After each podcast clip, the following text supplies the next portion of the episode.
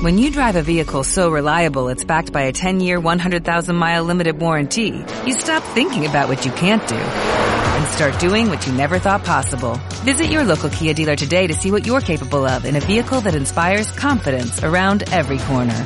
Kia, movement that inspires. Call 800-3334-KIA for details. Always drive safely. Limited inventory available. Warranties include 10-year 100,000-mile powertrain and 5-year 60,000-mile basic. Warranties are limited. See retailer for details.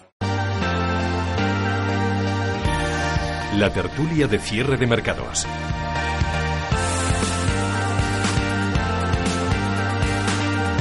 Las 5 y 40 minutos de la tarde. Mm, me lo he pensado bastante ¿eh? antes de, de, decir lo que voy a decir, porque no sé si debía decirlo o meterme en este terreno, pero lo voy a hacer. Lo digo porque hace unos días una persona me dijo que por qué no invitaba a más mujeres en el programa, que había unas gestoras que eran excelentes eh, en, el, en, el, sector en España.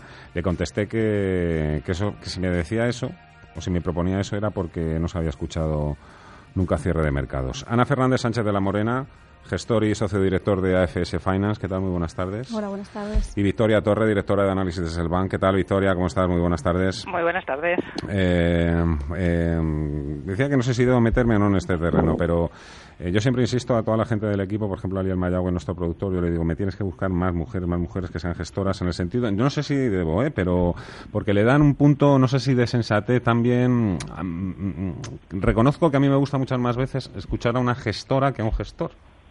No sé si de verdad es algo que en lo que estoy totalmente equivocado, lo digo, pues no sé, pues igual que cuando pues te habla tu madre o tu padre, ¿no? Que te hablan de manera diferente, o tu hermano, tu hermano, no sé. efectivamente, yo, yo creo que, que, las mujeres somos diferentes y tenemos puntos de vista diferentes. Con lo cual, a la hora de tomar decisiones, utilizamos otra parte del cerebro diferente a la que utilizan los hombres y esto hace que eh, a, a, los oyentes... A, tanto no quería yo llegar, no. Realmente, bueno, y es un poco mi especialización, ¿no? La importancia de los factores psicológicos en, en la inversión. Pues realmente yo creo que tú mismo has puesto el ejemplo de el padre o la madre cuando nos da un consejo sobre la misma cosa desde una perspectiva diferente. Entonces yo creo que las mujeres aportamos una visión diferente para una misma situación. No, sé, no sé si es la palabra sentido común, que no es sentido común, ¿eh? que, no, que no se eh, malentienda, ¿no? porque los hombres también evidentemente lo tenemos, pero que los hombres a veces somos mucho menos más irracionales, mucho más emocionales, ¿no? Bueno, como decía Ana, eh, totalmente de acuerdo. Sí que es verdad que tiene que ver también con muchísimos eh, factores, no solamente eh, culturales, se han hecho muchísimos estudios. Eh, podríamos remontarnos incluso, yo creo, que a épocas en la prehistoria, donde me parece que tenían eh, cada una de las de las partes, pues un, un, un rol diferente y en función de eso también se ha ido evolucionando y las características son diferentes. Y es verdad que se han hecho muchísimos estudios en los que uno de los culpables es la famosa testosterona de los hombres, eh, que esto les influye muchísimo a la hora de tomar en decisiones. Eh, se ha demostrado que son eh, más impulsivos y que la mujer aporta otros valores que no tienen ni por qué ser mejores o peores. Yo creo que se complementan, pero son mucho más reflexivas a la hora de tomar posiciones, suelen ser también más pacientes a lo largo del tiempo, también hay menos competitividad, yo creo, en carteras de mujeres, no hay que demostrar a lo mejor que estamos en número uno en el ranking, sino que mm, apostamos a lo mejor por eh, algunos eh, tipos de resultados más a medio plazo. Es decir, que hay estudios científicos, no has dicho eh, ninguna cosa disparatada. Pues eso es lo que yo pensaba y no sabía cómo decirlo, lo, has clavado. Eh, Victoria, por, mañana vuelve la testosterona, también tengo que decirlo también a esta tertulia de mercados, serán dos gestores y supongo que nos van a dar también buenos consejos y buenas recomendaciones. vamos con la jornada, Victoria. Mm, vaya fiesta hoy. Bueno, sí, por fin, ¿no? Eh, ya tocaba eh, que viéramos una subida eh, contundente. yo, gracias a Dios, he estado de vacaciones estos últimos días, pero miraba el cierre en, todos los días y decía, madre mía, estábamos hablando hace muy poquito de los 10.500 si los íbamos a superar, no, si los consolidábamos y hemos estado pues muchísimo más cerca de los 10.000 que de los 10.500. Y hoy, efectivamente, pues vemos cómo escapamos a esos mínimos y podría haber varios factores que lo explican. uno de los que lo están explicando de forma reiterada en los últimos tiempos el comportamiento selectivo es ese euro. Eh, hace un año estábamos todavía mirando petróleo y ahora lo que estamos haciendo es mirar también eh, qué es lo que hace eh, la moneda única y parece que aquí encontramos explicación a muchos factores. Esto es uno de ellos y también bueno pues esa tregua que encontramos en Asia es otro de los motivos por los que hoy, como decías, bueno pues hay esa pequeña fiesta. Bueno, yo la verdad que por, por aportar también desde el punto de vista, estoy completamente de acuerdo que estamos teniendo una subida eh, muy positiva y que tenemos que ver si, si, se mantiene en el tiempo porque tenemos frentes eh, delante bastante importantes. Yo creo que el tema del euro, sobre todo, está afectando mucho a aquellas empresas españolas que tienen eh, muchas exportaciones y lo veremos en, lo, en la cuenta de resultados. Hay quien dice que el mercado está barato a pesar del euro. Bueno, sí que es verdad que desde... porque tendrá muchas ganas de que les demos órdenes de compra, ¿no? Pero... Bueno, los datos realmente desde mayo, eh, el Eurostox ha caído un 8% desde, desde mayo o junio de este año, mientras que Standard Poor's ha subido un 3%. Realmente en enero estaban todas las casas de análisis y de banca privada muy positivas con Europa y de hecho la primera parte del año Europa lo hizo muy, muy, muy, mucho mejor y muy por encima de Estados Unidos. Sin embargo, desde mayo el comportamiento ha sido bastante diferente. Hmm. Eh, bueno, en cuanto a que el mercado esté barato no, eh, tendríamos que ver un poco también eh, los distintos índices, ¿no?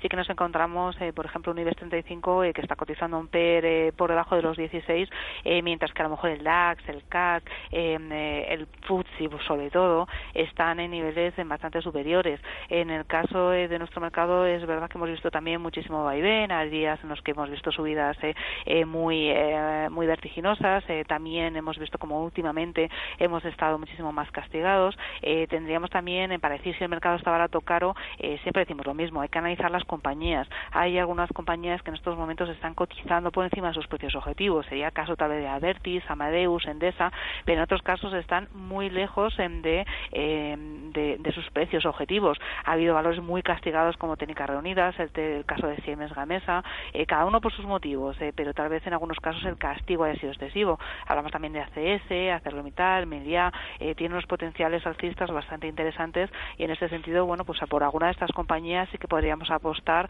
eh, alegando ese castigo excesivo y eh, pensando que pueden tener eh, todavía un potencial alcista. Oye, ahora que está sacando Victoria el tema de los precios objetivos, ¿nos podemos fiar de esos precios objetivos? ¿Cómo se cómo se elaboran, no solo de los precios objetivos, también de las recomendaciones de uno de otro broker, de las firmas de inversión, porque sigue habiendo también muchos inversores que creen que siempre hay un, un interés creado ¿no? por parte de esos bancos de inversión que recomiendan determinado valor o por determinado broker que te dice que hay que comprar o vender, por ejemplo, eh, acciones de Telefónica para cobrarte no una vez, sino dos veces la misma comisión. Eh, no sé si quiere contestar Ana, luego yo si no te doy mi opinión, pero si quiere contestar Ana.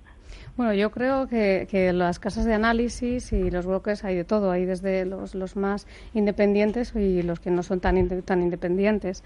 Ciertamente yo creo que el tema de los precios objetivos también es un, es un es un indicativo de hacia dónde se puede ir el precio en el momento en el que está la compañía y en el momento de mercado. Dicho esto, cuando el mercado es muy alcista, eh, finalmente los analistas retoman nuevamente los precios y vuelven a bajar un nuevo precio objetivo más arriba o más abajo si, la tendencia es bajista. Yo personalmente, cuando nosotros recomendamos inversiones a nuestros clientes, pues nosotros no, gestionamos, realmente no me fijo un precio objetivo eh, con un horizonte de, corto plazo. Realmente yo lo que invierto es en una empresa que tenga unos buenos resultados, que tenga poca deuda y sobre todo que tenga un negocio sostenible en el tiempo.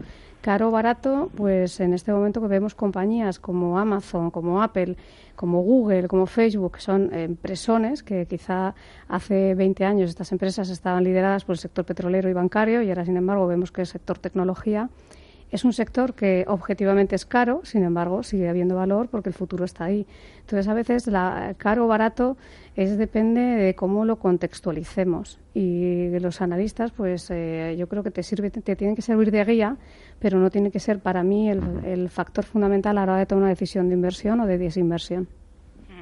Eh, bueno, yo bastante de acuerdo con todo lo que ha comentado Ana. Eh, lo primero que tendríamos que hacer eh, para fiarnos de un broker, una agencia de bolsa, es qué, broker es, ¿no? qué recomendaciones está emitiendo, en qué contexto lo está haciendo.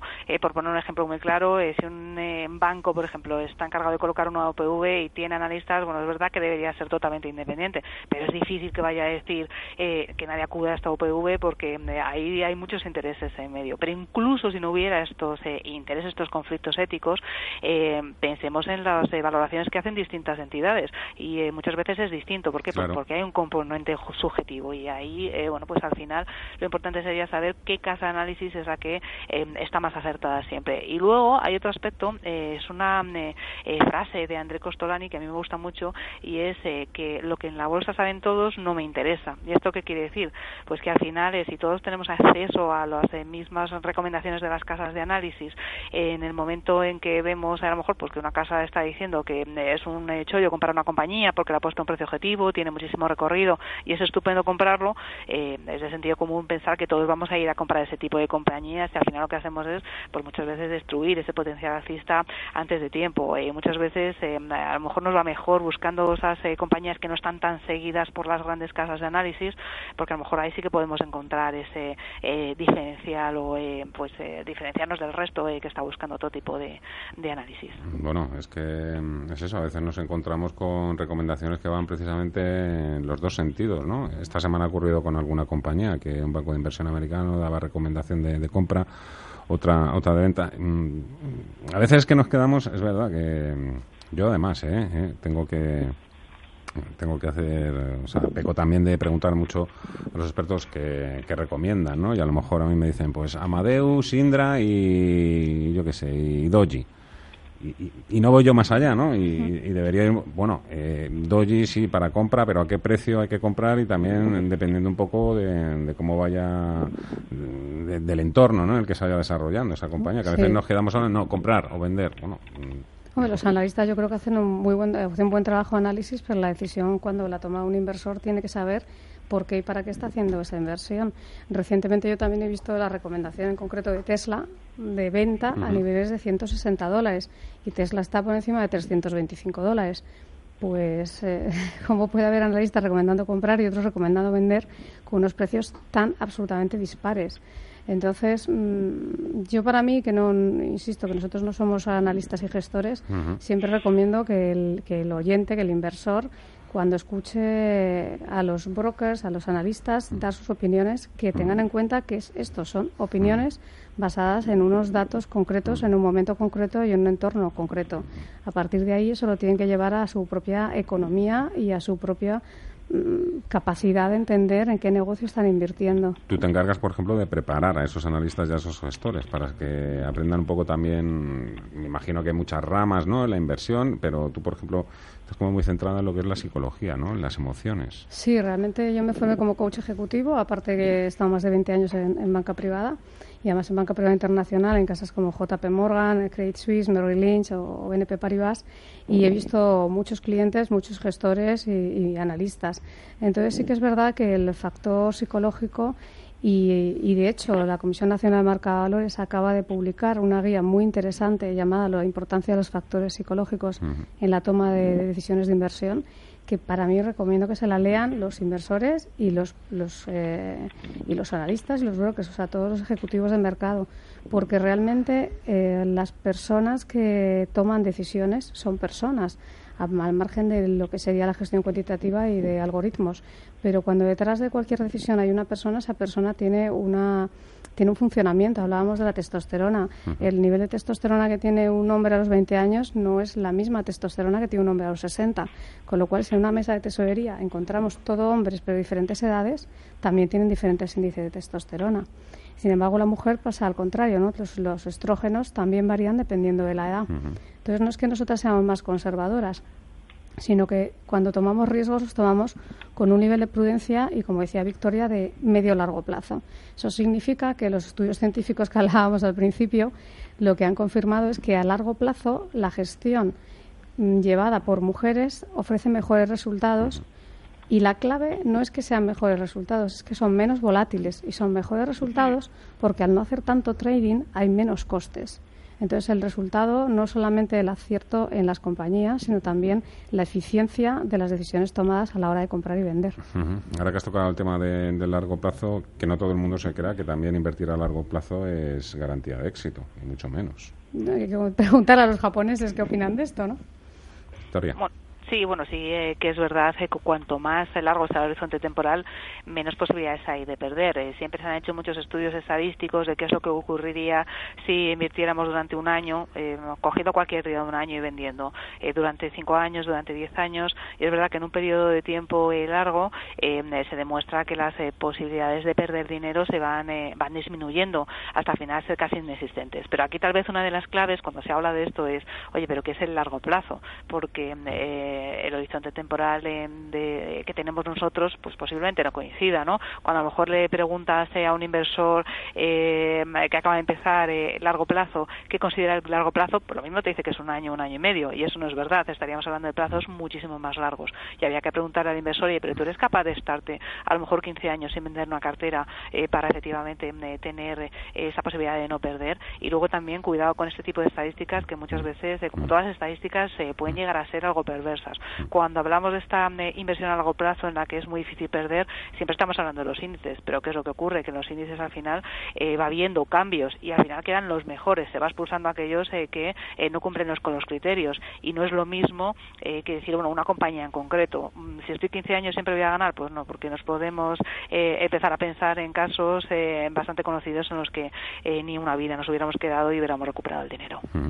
Voy a acabar por el principio, Victoria, 10.300 puntos IBEX 3.35. Tiene buena pinta este rebote, ¿eh?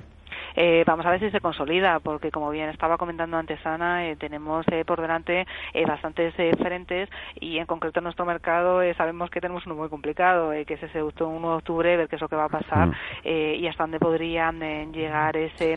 ¿Tú, crees que ha afectado ya al mercado o no? Porque yo me encuentro con opiniones muy, muy diversas, los que dicen que evidentemente que esto está pasando de puntillas y otros que dicen que bueno, que el miedo no es lo mismo que la preocupación, que los inversores extranjeros no son ajenos y por mucho que la gente diga que la prima de riesgo no ha subido, hombre, pues desde agosto ha subido un 20%. No, efectivamente, algo ha subido. Es verdad que podría haber afectado de una manera mucho más brusca, que es lo que el mercado hubiera esperado, eh, pero eh, es curioso ver eh, cuál es el sentimiento del mercado. Porque por un lado, un poco el sentimiento es de no, no, va a pasar nada. Esto es, bueno, un pulso, pero no se va a ganar, no va a pasar nada. Pero luego, por otro lado, sí que empezamos a ver muchísimas casas de análisis que están, por ejemplo, pues en el caso de, de JP Morgan, que está recomendando que se infraponderen los bonos públicos españoles están diciendo, mira, mejor mm. métete de mm. momento en Portugal, en Alemania, hasta que esto pase. Es decir, que no pasa nada, pero sí que está pasando. Y también Merrill Lynch, por ejemplo, eh, considera que podrían eh, empezar a quedar afectados algunos eh, sectores importantes y, desde luego, como continúe,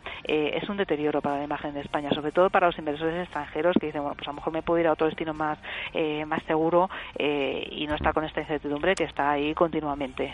Bueno, vamos a tener esa, ese interrogante me temo que durante mucho tiempo sobre la mesa. Victoria Torre, directora de análisis de Selbank, y Ana Fernández Sánchez de la Morena, socio director de AFS Finance. Muchísimas gracias a los dos y hasta otra. Gracias. Un placer, gracias.